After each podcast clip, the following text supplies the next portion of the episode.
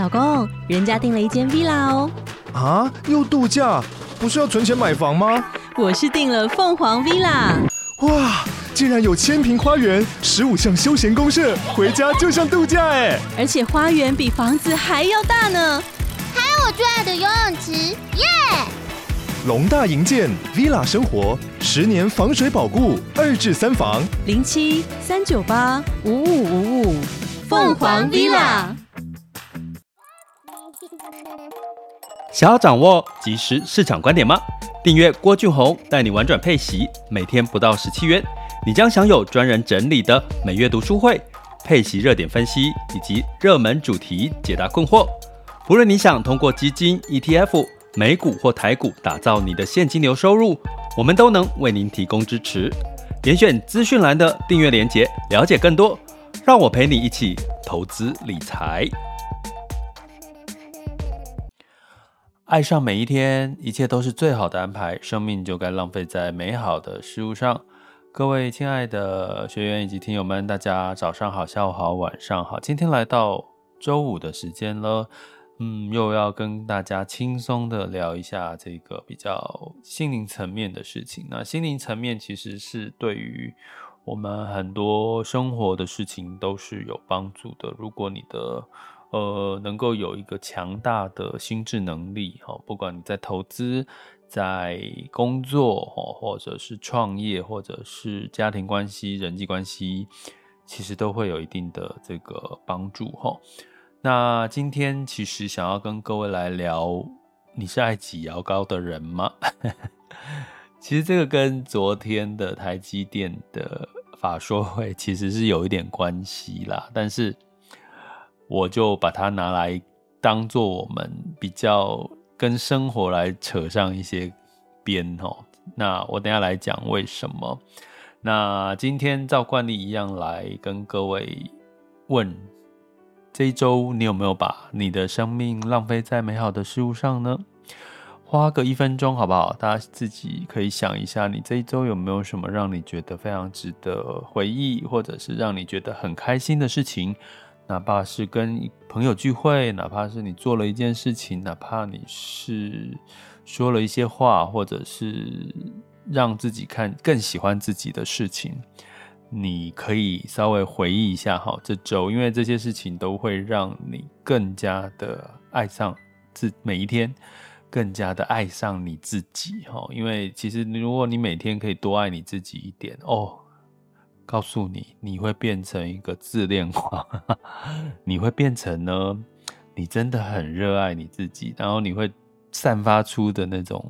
魅力，那种发光哦，你的脸的 脸也会发光哦，就是你就感觉上你这个人就是非常的有热情，其实别人就会多看你几眼，真的相信我。好，讲到脸发光哦，其实我前阵子有讲说，我最近在，因为大家开始脱口罩了，我在做那个，真的有在做这个保早 C 晚 A 哈，就是有很多很多，你只要搜 Google 一下早 C 晚 A，你会看到很多保养程序，就早上擦维他命 C 防晒抗氧化，然后晚上擦 A 醇，然后去这个增加你的皮肤的胶原蛋白、皮肤的屏障，然后减少细纹。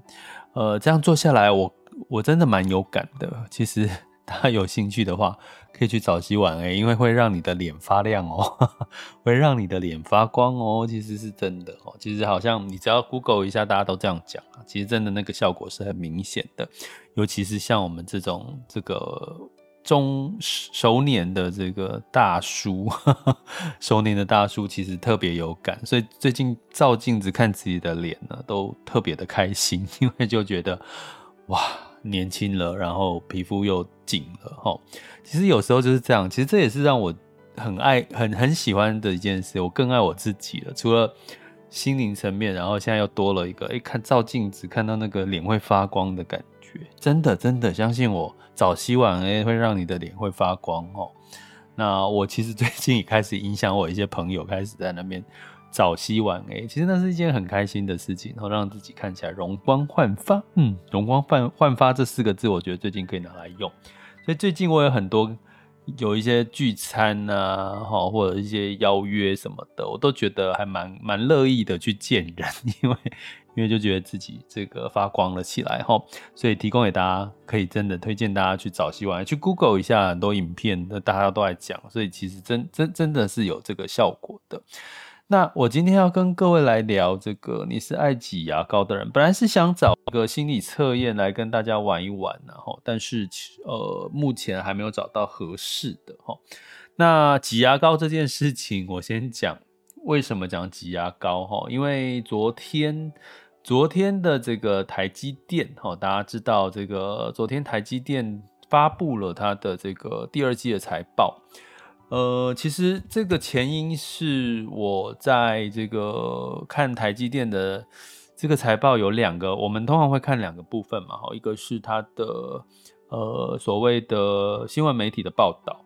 那新闻的媒体的报道呢，只要你有印象，大概都说台积电其实呃，比如说机构上调它的这个目标价，哈，它的接下来业绩表现很好，有 AI 的题材，哈。所以在它财报还没公布之前呢，几乎你会看到一面倒的，就是台积电非常好吼。那可是呢，实际上我们如果真正在做投资，你有用我教你们的方式，比如说我们提到这个去看一下提机构的预期哈，就是它的数据，然后对它的期望以及对第二季的看法，其实普遍都是偏下修的。所以，我其实那个台积电财报还没公布之前，我其实有一种困惑。我的困惑就是，到底谁说的是真的？我问了业界的朋友，我之前我们在订阅群有跟学员提到，我去跟这个有跟呃这个相关的周边这个办台积电相关的周边的上游厂商的工程师有吃吃饭有聊到。他其实比较偏向，其实真的没有那么的媒体写的那么好，因为其实就是，呃，虽然 AI AI 的产能是真的有出来，然后可是手机通讯其他的这个晶片的需求是下降的哈，所以其实并没有办法填补这一块的下降。那我也把这个讯息分享到我们的学习群哈，结果在台积电公布财报，就在七月二十日的时候。果然，它其实是比较贴近现实，就不像媒体在在还没有公布之前一直在说调高它的目标价这件事情。然后，它公布它的 Q2 的财报之外，其实我有在上一集提到，看法说会除了看它 Q2 过去的历史，就是落后指标，还要看它的未来指标，就是它对 Q3 的看法。哈。那简单来讲，因为我这一集不是要聊这个投资的细节，所以我要讲的是，它 Q2 不好下修，Q3，哎，他还提到说，其实台积电的库存可能要到 Q4，哈，第四季会比较健康，哈，哎，那这个情况其实还蛮符合我跟工程师在聊的这个这个。节情况哈，可是媒体的写法就让，如果如如果你们周遭没有台积电相关的 工程师朋友，我们应该大部分都是去找这个新闻媒体嘛哈，所以呢，其实我就想到了有一个，其实呃，我们在第一季的时候，我们第一季、第二季，我们都知道财报不会太好。好、我们其实都会知道财报不太好，因为第一季、第二季就是所谓的淡季啦，或者是刚好还在这个急升息的这个阶段，哈、结果呢？所以其实，在记得，如果你在第一季有记得，甚至有这个大厂，哈，比如像，比如说像 ASML 或其他的大厂，它其实，在第一第一季第第一季的时候就开始大力的打消它的库存，哈，也就是说，它是属于这个有一派的管理者，他就是，那我既然第一季的这个大家预期景气都是衰退都不好，哈，今年的一二三月。那我干脆长痛不如短痛，我就全部的库存一次把它打掉。那我在第二季、第三季、第四季，我的业绩就会很漂亮。比如说我刚刚提到 ASML 就是这样子的，像它的第二季财报就很漂亮。齁，那当然它股价也受到了台积电的影响嘛。齁，那可是呢，你看台积电，我说挤牙膏的意思是什么？就是它就是一点一滴的，比如说第一季他说，哎，没有。是不好，可是可能乐观的情况会到第二季，去化库存会到第二季。诶，结果第二季突然又公布了哈，最近公布第二季的财报，又说，诶，库库存呢，这个第三季仍然不会太好，第四季可能会是更好的一个去化库存的一个状况。好，需求还是没有很明显的成长，库存仍然仍然是存在的。这就是我讲的挤牙膏的意思啦，就是说，那那其实其实你去各位在在座的去想啊，其实你如果在一家公司，你是公司的呃主要的财务或者是呃管理阶层，其实你对公司接下来第一季、第二季接下来会发生什么事情，其实你大部分应该多多少少都可以掌握到说，或者是预期到哈。所以呢，我说台积电最近的法说，其实就有人说，其实它就像是像挤牙膏一样，所以它会产生一个什么状况？那第三季会不会又再挤一点牙膏？也就是说，它又藏了一些不好的消息，然后在第三季公布财报的时候又爆出来，然后让大家又本来很乐观，又变成稍微悲观哦。所以我觉得现在的不管是从管理阶层或者是人，就你会遇到的两种。个性就是说，有一种人就是长痛不如短痛，我就一次痛到底，然后我就之后就不再被他困扰了。那另外一种挤牙膏就是我稍微我只报喜不报忧，报喜不报忧，我只报一点坏消息，报一点坏消息，到最后发现无法收拾的时候才，才啊没办法了，那我就全盘托出哦。我举个例好了，其实我都是举例啦，我真的没有特别去。针对哪一件事情有什么特别的批判哈？比如说我们之前我们都很，比如媒体前一阵之前报道过，像澎恰恰，澎恰恰是负债对不对？负债很多哈，可是澎恰恰就是属于那种长痛不如短痛，他就一次爆出来他所有的财务这个债务的这个危机，然后就是让自己逼到一个绝境，然后但是他不放弃，然后就是努力的去让这件事情。最后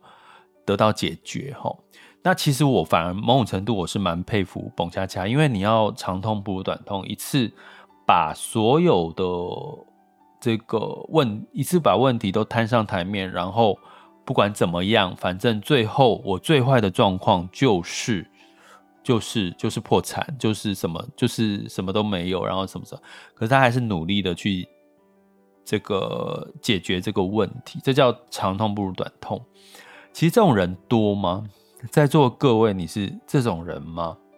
呃，我只能说，如果你是，如果我在用理财性格里面四种性格，叫权威自主型。权威自主型的人比较会有这个特色，哈，就是说他比较会愿意把这个问题拿出来，然后去透过呃凸显问题，然后最后去。解决问题，发现问题，凸显问题，解决问题，这是在管理层面的一个一个常常会被提出来讨论的一个做法哈。好，那你在投资，你在投资的过程当中，呃，你觉得你希望得到的讯息是一次就告诉你长痛不如短痛，坏消息。当市场到了谷底，坏消息全部都都已经发生，都已经浮上台面了。还是你是希望市场一点一点一点一点慢慢的把坏消息透露给你吼？那当然，其实某种程度理想性，我们会希望我们投资是坏消息全部都一次发生，然后就股市大跌，然后我们就再从中间捡便宜，对不对？这是我们希望的。可是你会发现，现在很多的媒体带引导、媒体引导，或者是官方政策的引导，都是一点一。低的在像挤牙膏的方式在透露你一些坏消息，它的目的是不要让这个坏消息让大家崩溃踩踏，好，就让市场发生踩踏崩溃的情况。所以它没有绝对的好跟不好。我其实其实没有要说挤牙膏就真的不好，长痛不如短痛是比较好。但是我会告诉各位，想告诉各位分享的是，其实。那你就要懂得分辨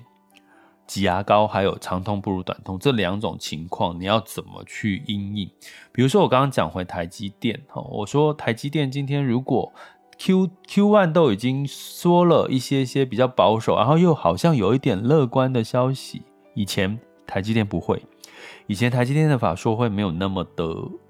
那么的模糊抽象。我举个例好了，像这一次台积电这个媒体问他们说，那你高雄的厂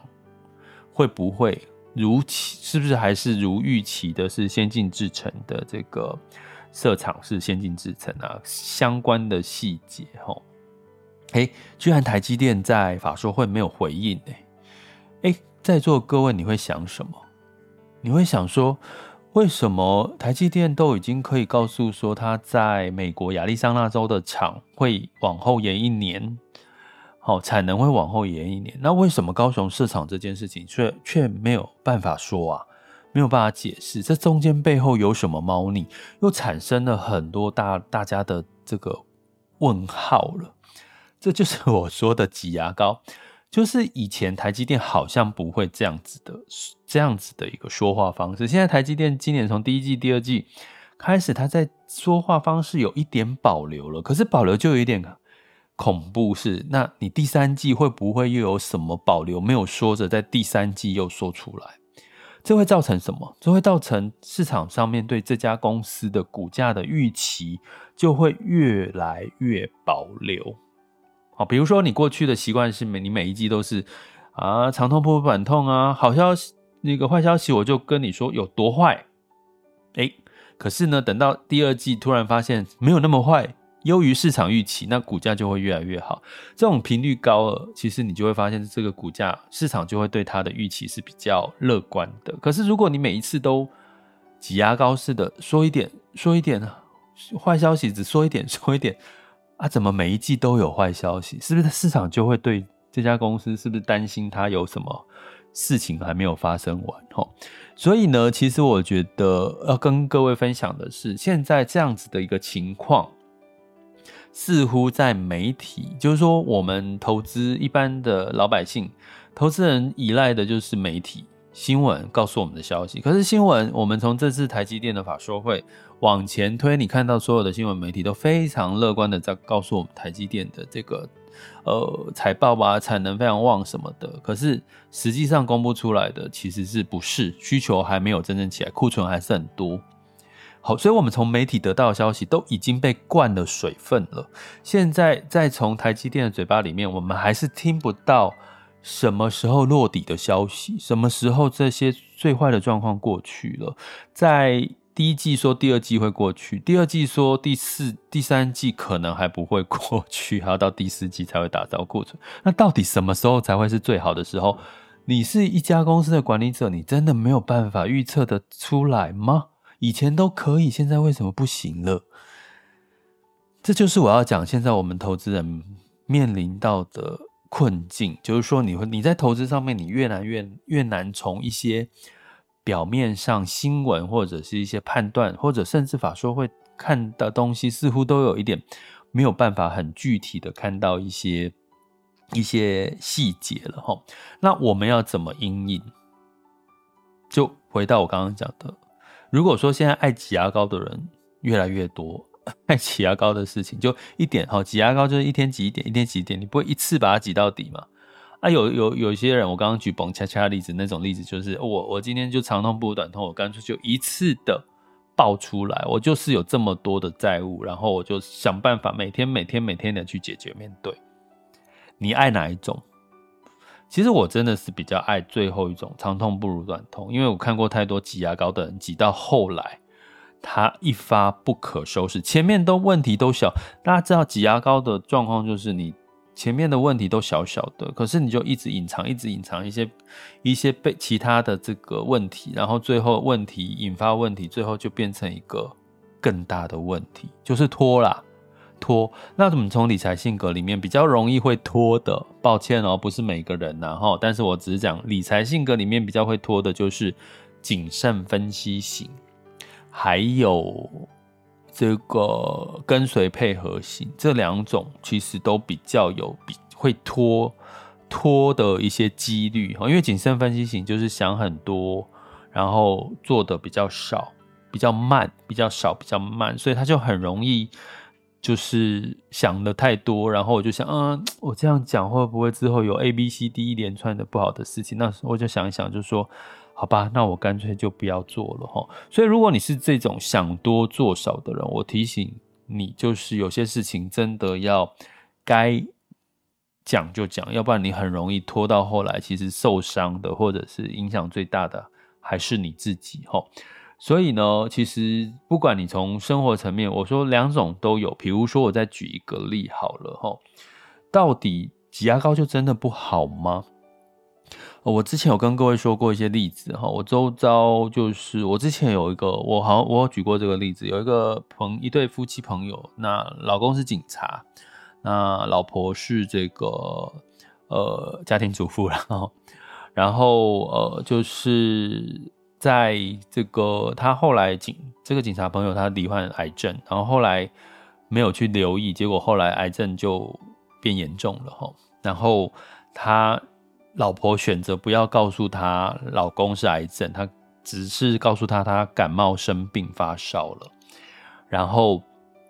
接下来就是老公就后来医生不小心就说出口了，老公就知道他得癌症了，然后。他的病情在知道他自己得癌症之后，病情急速恶化，过没多久就过世了，不到一个月就过世。我告诉各位，我周遭很多的朋友，就是像我去看我一位呃制作人，电视圈的制作人，他也是癌症，然后他住进了医院之后，我去看他，诶，他自己觉得他没有什么太大的问题，哦，可能就是很轻松，没事，他还安慰我说没事啊，我要过几个。过一个月出院之后，我们再约见面，再再再来聊天这样子。然后我一出门哦，我一出那个病房门口，他的亲戚哦，我印象中是他的哥哥还是还是类似表哥堂哥之类，就跟我出门，然后就把就把门这样关起来，然后就跟我说，其实他现在病得很严重，只是我们不想告诉他，让他让他。压力太大，或者是病情会更严重。可是我心里想的 OS，当下你知道我想什么？可是如果他真的病得很严重，你不告诉他有多严重，那他有很多想做的事，他却没有办法做，最后不是会变成遗憾吗？果不其然，大概过不到一一周，我的朋友就过世了，就过世了。可是我心里面的 OS 还是那个问号，他知不知道他？其实癌症很严重，然后过世了。然后他其实是不是这一周，这一他有一个礼拜的时间，他是不是有很多事情想做？可是他根本不知道，他只有剩下一个礼拜的时间。所以你说挤牙膏好还是不好？我觉得挤牙膏没有不好，要看事情。吼，那所以呢，像我最近有朋友，像就是真的最近癌症的朋友还蛮，就是比例高。可是我。提醒各位不要吓自己，因为癌症其实真的现在是一个慢性疾病。其实你只要好好的手术治疗，呃，用对药哦，现在有很多的基因检测啦，或者是标靶药物，其实都可以让病情是可以控制住的哦。但是记得一件事情，如果你是家人，你是家人呢，你就一定，因为通常当事人都会想隐瞒病情。你去想嘛，如果你今天是这个癌症病患的话，好，那你会不会很想告诉你家人你病得有多严重？通常不会，至少我不会，我一定会避重就轻的告诉我家人啊，没有啦，还好啦，没有很严重啦，就可能就是手术一下什么就好了，对不对？这是我们人之常情。可是呢，这会有什么状况？我会建议，如果是家人的立场，一定要跟着。当事人去了解这个病情，因为第一个你会被低估了，你会低估这件事情。然后呢，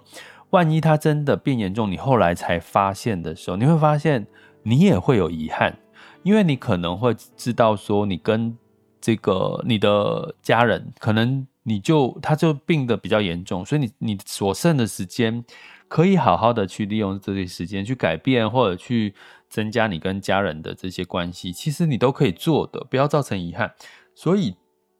在在我们的这个世，在我们的世界当中，其实会有两种情况一定会发生：一个是你会想要挤牙膏，你会报喜不报忧。但是到底是挤牙膏比较好，还是长痛不如短痛比较好？我没有标准答案。可是怎么再怎么样，你都。要相信自己，你做出来的决定都是只要是为了别人好，为了家人好，为了自己好，我觉得都没有不好的地方。但是从这是从人生的角度了哈，但是从投资、从工作、从其财务的这个方面的话，我可能会建议大家更加能够了解现在市场的状况，太多挤牙膏的情况的话。那你能够做的就是你要分散风险，好，比如说我下半年，其实你会发现我其实如果长期听我们 podcast，应该会知道我常常讲上半年就是 AI AI AI，对不对？资金堆叠出来 AI，你就顺势而为，对不对？这是我上半年讲，可是下半年我是不是讲不一样的话？我下半年是不是讲基本面、基本面、基本面，看财报？可是财报就会被挤牙膏，因为财报。反正都是你这个企业主自己出来说的嘛，对不对？是你企业老板说的嘛，又不是，我又不知道你背后真正的状况是怎么样。那既然基本面下半年是基本面会被挤牙膏，那你你就怎么办？你就只能分批进场，你投资策略就要改变，你就不要不要像上半年那么激激进。那比如说，你就要分批进场投资。第二个，比如说分散。你的投资组合，比如说上半年 AI 涨多了，下半年机构投资人很多都在找落后补涨的这些产业，比如说像我常我最近常常提到像医疗医药啦，比如说像新市场啦，其他新市场都有不错的新市场的机会，还有像这个像那个绿能啦，哦，绿能其实是长期的一个趋势啊，比如说电动车也是绿能的一块啦之类的，哦。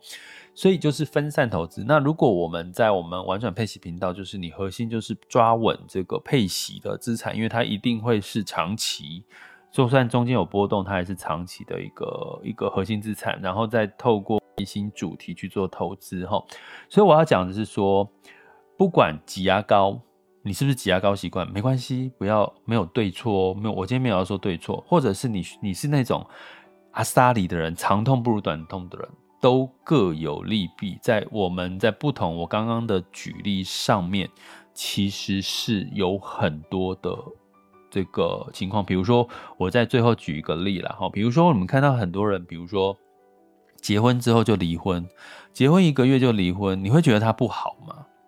有些人是结婚七年、八年、九年、十年才离婚，你觉得他比较好吗？其实这就是我一样嘛，就是人的个性。你是选择长痛不如短痛，还是你喜欢一点一滴挤压？OK，好，我可以忍受，我可以忍受，忍受到后来忍受不了爆发，你最后才分离开，哪一个比较好？如果你爱你自己，爱上每一天，其实你就是最好的方式，就是让你觉得最舒服的方式啊！我看过，真的身边也太多朋友的例子，家庭的例子，就是他可能是。挤牙膏似的在过自己现在的家庭生活，也看过有人勇于面对自己，就是现在的家庭生活就不开心，所以我就选择长痛不如短痛，我就结婚一个月就离了。哦，好，我那个朋友应该没有听 Podcast。我跟各位讲，我最快最早的记录，我有个朋友记录是，好，应该应该这是这没有没有对没有好坏，可是我很佩服我朋友，朋友现在过得很开心。他是结婚之后，呃，他是发喜帖，很开心的跟我说他要结婚，我们要去参加他的婚礼。然后结了婚之后，隔一两天就离婚了。原因是发现另外一半在这种结婚前就有鬼了，就已经出了问题，就已经跟就有第三者了。所以那个时候呢，我朋友一直觉得怪怪的是，为什么我们才刚结婚，你就一直鼓励我去美国上班？我们才刚结婚呢，为什么要这么快就叫我去，一直鼓励我去美国上班？后来他结婚的前，真的才一两天而已，才一周啊，就发现了这个问题，然后断然的就离婚了。我必须说。现在回头看是好事，长痛不如短痛。我朋友是属于长痛不如短痛的，很好事。我很佩服他当时的勇气，因为你去想，那是一件多要拉下面子的事情。你突然结了婚，大家很开心，记忆犹新的跟你拍手、收喜帖，然后给你发红包，然后你突然之间就离婚了，那你会觉得有大部分的人都会觉得面子挂不住，对不对？但是现在回头看，我觉得是好事。你总你你总不能这样拖拖拖拖拖，为了面子问题一直拖拖拖一年、两年、三年、四年，你才去做这件事情，你不是浪费了你的生命吗？在我们的节目里面，我们讲三个爱上每一天，一切都是最好的安排，生命就该浪费在美好的事物上，一切都好都是最好的安排的意思就是老天爷永远会让你看到。你该看到的，可是你看到了，你却眼不见为净，那就是你的问题了，好吗？所以，其实我最近其实有一些学员跟我分享，其实他，比如说他妈妈身体状况不太好，让影响他的心情。其实，其实他他也他反而说他自己安慰了他自己，说，因为他一旦想起我跟他提到的。一切都是最好的安排，他就相信，其实妈妈这件事情，其实可能接下来也是要让他们去面对这些事情，或者是呃，接下来会有更好的另外一个状况、一个机会，或者是一些呃呃方向，会让他们看到，然后会让他们得到更好的一个结果，吼。所以其实这我是还蛮相信，所有的事情，我周遭的事情发生都是最好的事情。我每天周五跟各位讲，我每周五的爱上每一天的单元的主题，我都是有感而发，我真的都是有感而发所所跟各位分享的。所以我相信我在讲这个主题都是有原因的。为什么？如果你今天听到我这个主题，你突然之间有被打动，突然之间有一种共鸣，或者是灯好像突然想到什么事情，抱歉，可能这就是老天的安排，一切都是最好的安排，好吗？好，那如果你对爱上每一天的内容你有感，或者是你有什么故事想分享，或者是你有什么你觉得。呃呃，就是听了之后想要跟我说的哈，或者是或者是怎么样都可以哈，欢迎大家在 MixerBox 直播间留呃不这个留言区留言，或者是各个平台留言给我，我看到也会一一回复大家。那也祝大家这个身体健康，然后我的周遭的学员朋友大家都身体健健康康，然后家人也都平安健康，因为这些我相信对大家来讲一定是最。最棒、最好的财富了，好吗？